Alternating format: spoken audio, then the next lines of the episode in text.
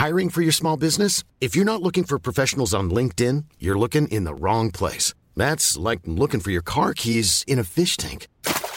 LinkedIn helps you hire professionals you can't find anywhere else, even those who aren't actively searching for a new job but might be open to the perfect role. In a given month, over 70% of LinkedIn users don't even visit other leading job sites. So start looking in the right place. With LinkedIn, you can hire professionals like a professional. Post your free job on linkedin.com slash people today.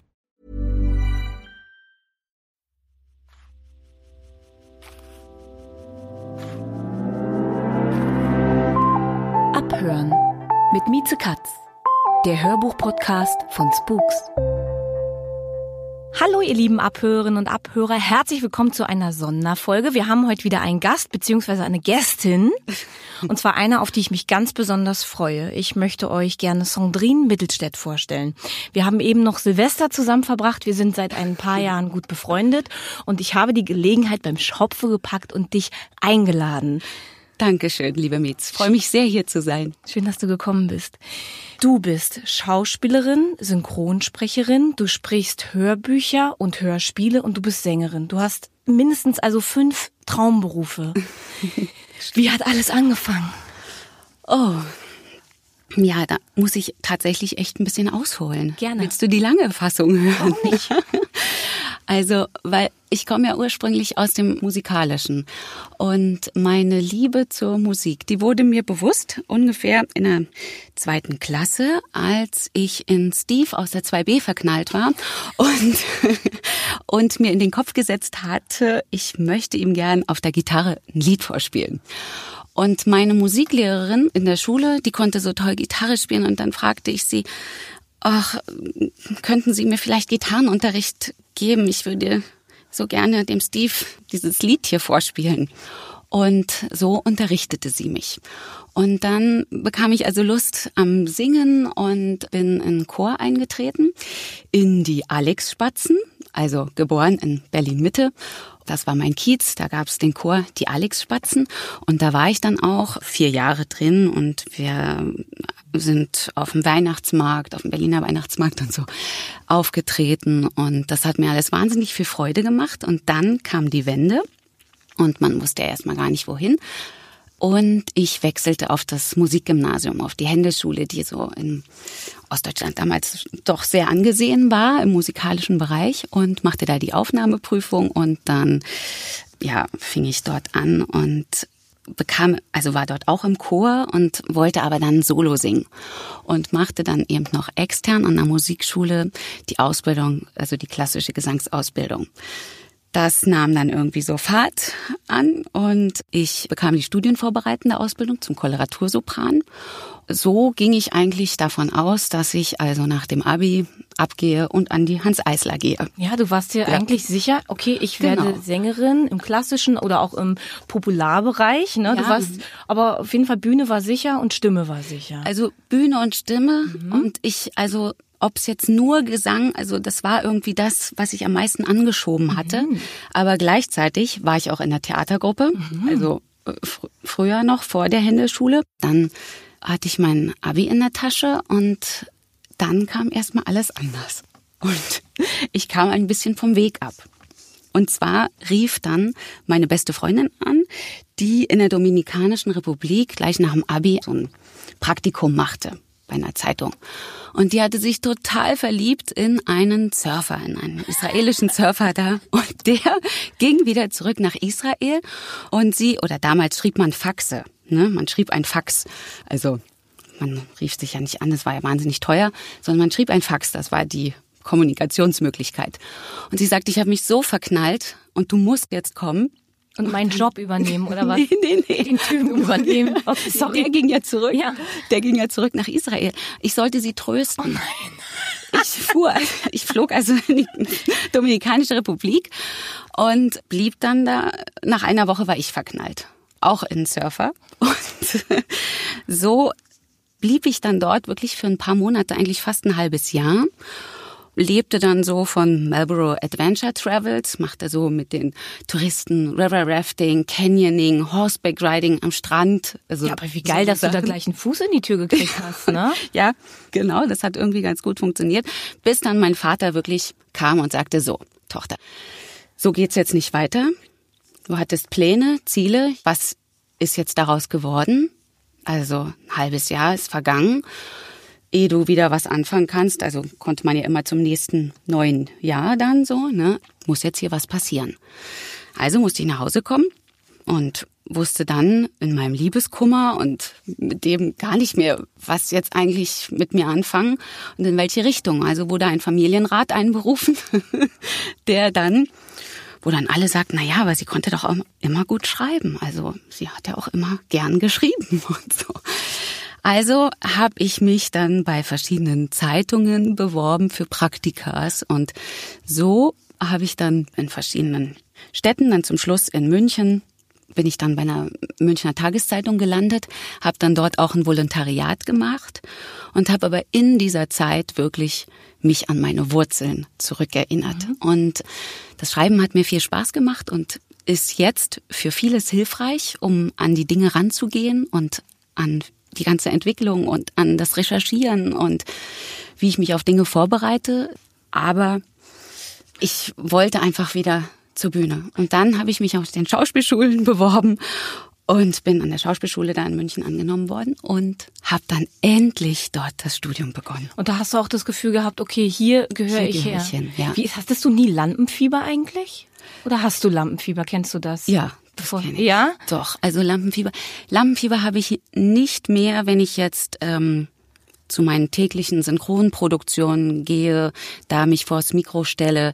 Da ist auch so viel neu. Ne? Ich weiß nicht, welche Figur ich spreche, ich weiß nicht, welches Genre, ob ein Film, eine Serie, was die Rolle für Probleme hat. Also all die Fragen, die versuche ich ja ganz schnell rauszukriegen. Da habe ich kein Lampenfieber, auch bei der Hörbuchproduktion nicht. Aber wenn ich jetzt mal einen Auftritt habe oder jetzt hier kurz bevor wir uns sahen, ja, da merkt man es dann schon. Am meisten natürlich, wenn man irgendwie raus auf die Bühne geht. Da merkt man dann, wie das Herz einfach so laut schlägt, dass man eigentlich denkt, so laut kannst doch gar nicht schlagen. Der andere muss das doch jetzt hören. Und hattest Kennst du das, das damals das, auch also bei den Alex-Spatzen? War das dann auch so, bevor ihr da auf die Bühne gekommen seid, dass dann so, und aber du, du musst es ja so geliebt haben, weil ja. du hast ja gesagt, okay, es ist dir dieses Risiko wert, du willst das Solo singen, ne? genau. ne? Du willst, ja. du, du ja. suchst diesen Rausch. Genau, und diesen das Kick ist echt ein Rausch. Und der Chor hat einen immer abgesichert. Mhm. Das ist also, wenn man was im Ensemble macht, das sichert einen ja so ein bisschen ab. Wenn man dann aber aus diesem Ensemble hervortritt mhm. und dann plötzlich sein Solo singen muss, ja, davor kam dieses Lampenfieber. Und ja, das ist so eine Mischung. Also wie du sagst, das treibt einen an. Es setzt Instinkte frei, ne, ja. auf die man sich dann auch verlassen kann. Ja. Also du bist übers Singen auf die Bühne. Mhm. Und natürlich, wir sind ja hier unter anderem wegen meiner großen Leidenschaft den Hörbüchern. Ja. Wie bist du denn da gelandet? Ja, da müsste ich jetzt auch von zwei Wegen berichten. Zum einen, das konnte ich mir auch immer sehr gut vorstellen. Das war auch immer wie so ein Traum. Und äh, hatte ich aber nach der Schauspielschule praktisch gar keinen Zugang. Also es war alles gar nicht so offen. Ne? Man geht dann ab und man hat dann irgendwie ein bisschen gedreht, aber der ganze Sprechermarkt, äh, da weiß man gar nicht, ja, wie da reinkommen. Und dann habe ich jemanden kennengelernt, den Roland Brückner, der das Mumpelmonster ein Berliner Kinderbuch geschrieben hatte. Und jemand hatte uns miteinander verbunden, wusste von meinem Wunsch. Mit dem hatte ich schon im Tonstudio gearbeitet. Und wir sagten, ey, warum machen wir daraus nicht ein Hörbuch selbst? Ich schreibe die Geschichten so ein bisschen um, dass sie hörbuchtauglich sind. Ich spreche all die verschiedenen Rollen ein, überleg mir, wie diese Charakter klingen können. Und dann nehmen wir auch noch ein Kinderlied dazu auf. Und dann gehen wir ins Studio und wir machen auch die Geräusche selber und ja, und was für ein tolles Debütprojekt. Ja, also wirklich so aus dem Vollen schöpfen zu können, sich nicht so limitieren zu müssen, sondern du hast ja wirklich dann alles gemacht. Du hast deine schreibenden Fähigkeiten eingesetzt. Und wie, wie war es für dich, so deine Stimme so konsequent zu verstellen für die einzelnen äh, Figuren? Das habe ich dann echt geübt. Mhm. Also, so viel geübt. Ähm, bis ich dann merkte, okay, jetzt schaffe ich das, von dem einen Charakter fließend innerhalb eines Gespräches in den anderen zu wechseln den so drauf zu haben, dass dann auch noch der dritte kommen kann und dann wieder dieser ruhige, warme Ton für die Mutti, die dann da kommt und dann so ein bisschen sachlicher, netter, erzählerischer Ton für diese Erzählerstimme und das alles zu entwickeln, das hat mir so viel Spaß gemacht. Mittlerweile hast du ja eine Agentur ne, für deine Stimme. Genau, das ist eine Agentur für Synchronproduktion. Mhm. Das ist so ein System, was es hier so in Berlin gibt. Da kann sich praktisch jeder Aufnahmeleiter, so heißt es in den Synchronstudios, kann sich da eintragen und dann steht da an erster, zweiter, dritter, vierter Stelle steht dann jemand von den unterschiedlichen 50 Studios für Synchron in Berlin und die sprechen sich dann untereinander ab. Wann ist die Sandrine bei euch? Ah ja, okay, dann kommt sie danach zu mir ins Studio oder nee, dann gehe ich auf den Donnerstag und das ist wie so ein Kalendersystem, mhm. so ein Buchungssystem, was die Arbeit für uns alle erleichtert. wirklich total spannend. Also wenn ihr wollt, dann geht mal auf Sandrines Website, Sandrine Mittelstädt. Da kann man nämlich auch also alle deine Facetten sehen. Es gibt ein Schauspieldemo von dir. Was ich total geil fand, waren auch diese Sprach... Äh, die Hörproben. Die Hörproben, ja. genau. Oder auch die verschiedenen Werbungen. Und dann denkt man so, oh, die habe ich gesehen, Werbung, das war sie. Und das ist mir so gegangen, obwohl wir uns kennen. Ne? Das ja. ist natürlich faszinierend.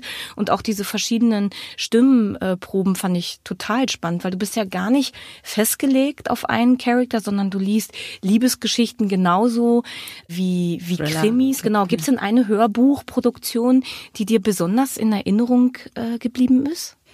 Ja, also ich glaube, am bekanntesten ist jetzt das Hörbuch Maleficent, ne, diese Disney-Produktion, das Hörbuch zum Kinofilm, was ich letzten Herbst eingelesen habe. Du bist Angelina Jolie.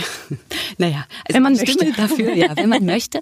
Aber es ist interessant, weil die Stimme dafür ist ja eine andere Frau, mhm. die ist ja sehr bekannt und auch ganz toll. Und ich habe natürlich mir dann diesen den ersten Teil angeguckt, weil ich kannte die Geschichte nicht. Und das für mein Kind noch der ist noch zu klein dafür und damit habe ich da jetzt noch keine Expertise.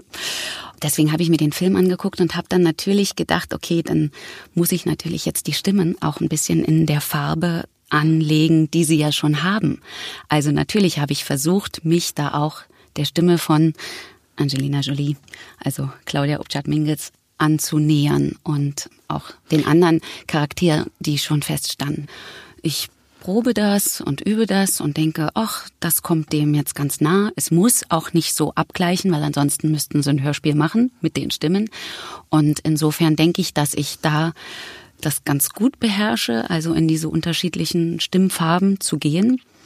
Nicht nur das Warme und das, dieses Sonore, sondern auch irgendwie was Kindliches und dann wieder was Übermütiges, aber auch was Gebieterisches und was Kräftiges. Ähm, Wie ist es für dich eigentlich, kann. Männer zu sprechen? Ja, da musste natürlich dann auch, ich überlege mir, was sind jetzt die das ist ja diese tolle Recherchearbeit, was so viel Spaß macht, ja. Das kommt, also es poppt ein neuer Charakter auf bei diesem Hörbuch, was du liest, und dann habe ich einen Zettel daneben mir und dann schreibe ich mir den Namen, dann schreibe ich mir so ein bisschen diese Detektivarbeit auf, was wird über den Charakter gesagt, wie ist der, ähm, und so versuche ich dann den mal so anzusprechen dann gucke ich natürlich, mit wem spricht er gerade, dass ich das wiederum ein bisschen voneinander absetzen kann, weil da musste er dann auch sofort entscheiden, wer ist denn jetzt hier tiefer, auch wenn es der Mann ist? Oder wie habe ich, ne, wenn ich die Frau schon vorher sehr kräftig und voll angelegt habe, da muss der Mann noch wieder was anderes bekommen, ja, dass er entweder ein langsameres oder ein schnelleres Sprechtempo mhm. hat oder dass er vielleicht ein bisschen verzögert, weil er so unsicher ist und, mhm. oder oder so man wirklich hält die Lupe dahin und schreibt sich das alles auf, wie könnte das am Ende dann ein rundes Bild ergeben. Ich finde es wirklich spannend, dass du so begeistert äh, von der Vorarbeit berichtest. Also ja. viele Kollegen, die wir äh, hier hatten, haben eher gesagt, oh, das ist so the heavy part of the game. Äh, das finde ich wirklich spannend. Also du liebst es, dich da rein zu recherchieren. Du musst ja unglaublich viele Texte lesen, egal ob das für eine Rolle ist, für einen Synchronjob, eben, dass du, wen hast du da in kürzester Zeit, musst du das analysieren oder für Hörbücher oder Hörspiele. Kommst du privat überhaupt noch zum Hörbuch hören oder zum Lesen? Miets Nein. Nein, echt. Es ist also, es ist wirklich so schade, weil es, es gibt so viele tolle Leute, die ich gerne hören möchte. Also ich schwärme für Sophie Reuss, für Dagmar Mansel, die ich fantastisch finde, übrigens auch Liederabende oder so. Mhm. Ne? Also, also die Frau ist, die ist auch so ein Allrounder. Die ist so, wäre so mein Vorbild mhm. oder ist mein Vorbild. Auch männliche finde ich toll. Was ich mache, ist, ich höre gerne so ein bisschen quer. Ich höre überall so rein und denke, ah, wie legt denn der jetzt das Genre an? Wie kann ich da was lernen? Was oder was kann ich mir daraus ziehen?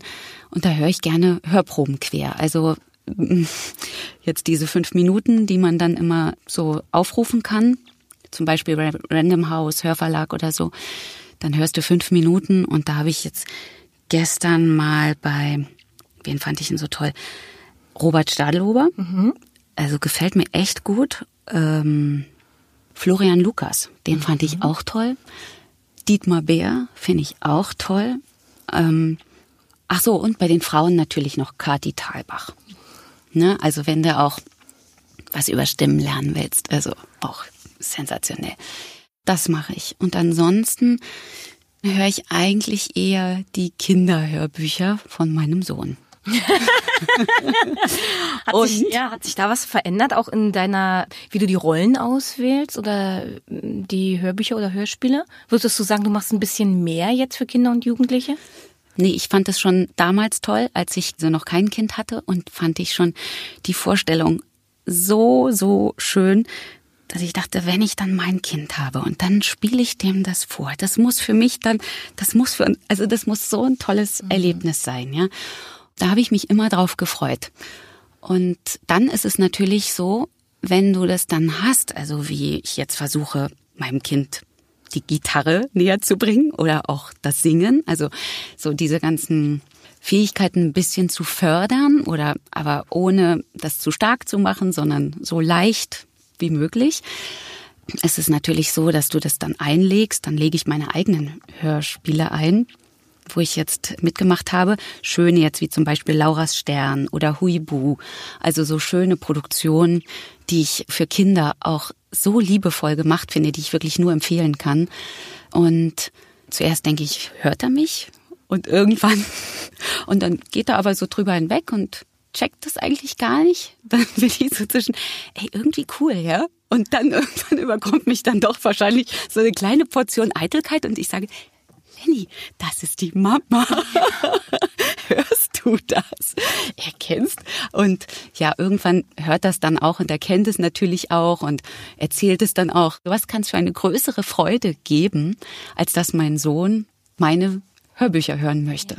Und nicht sagt, oh nö, Mama, das ist langweilig, da bist ja du immer. Oder, hm. Mach mal Harry Potter rein, bitte. Genau. Du bist eine Macherin, du wartest nicht, bis die Sachen zu dir kommen, sondern du machst, du gestaltest dein Leben. Das finde ich toll. Wenn du es jetzt aussuchen könntest von all diesen kreativen Dingen, die Teil deines Lebens sind, was würdest du dann in Zukunft gerne mehr vertiefen? Was soll noch mehr Raum bekommen? Bei mir ist das Drehen jetzt so in den letzten Jahren wieder ganz gut gestartet. Ich hatte einen schönen Tatort Kiel, in dem ich mitgespielt habe. Zwei Sokos, Soko Potsdam, Soko Leipzig, ein Zürich-Krimi in aller Freundschaft. Und jetzt habe ich wieder ein neues Showreel. Das ist für mich jetzt gerade so ein frischer Wind, den ich wieder spüre. Ich äh, habe gerade einen tollen Coach, mit dem ich arbeite und ähm, da mich wieder auf Rollen vorbereite. Und ja, das. Das heißt, wir werden in Zukunft nicht nur weiterhin von dir hören, sondern immer mehr von dir sehen. Ich hoffe. Ja, das freut uns sehr. Also, ihr Lieben, ähm, sperrt die Ohren, aber auch die Augen in Zukunft ganz weit auf, wenn ihr den Namen Sondrine Mittelstädt hört. Das ist Sondrine, wie sie hier heute bei uns zu Gast war bei Abhören. Ich bin ganz froh, dass wir dich unseren Abhörerinnen und Abhörern vorstellen konnten und wir freuen uns auf alles, was von dir kommt. Vielen Dank für deinen Besuch. Ja, vielen Dank, dass ich hier sein durfte. War Abhören mit Mieze Katz, der Hörbuch-Podcast von Spooks.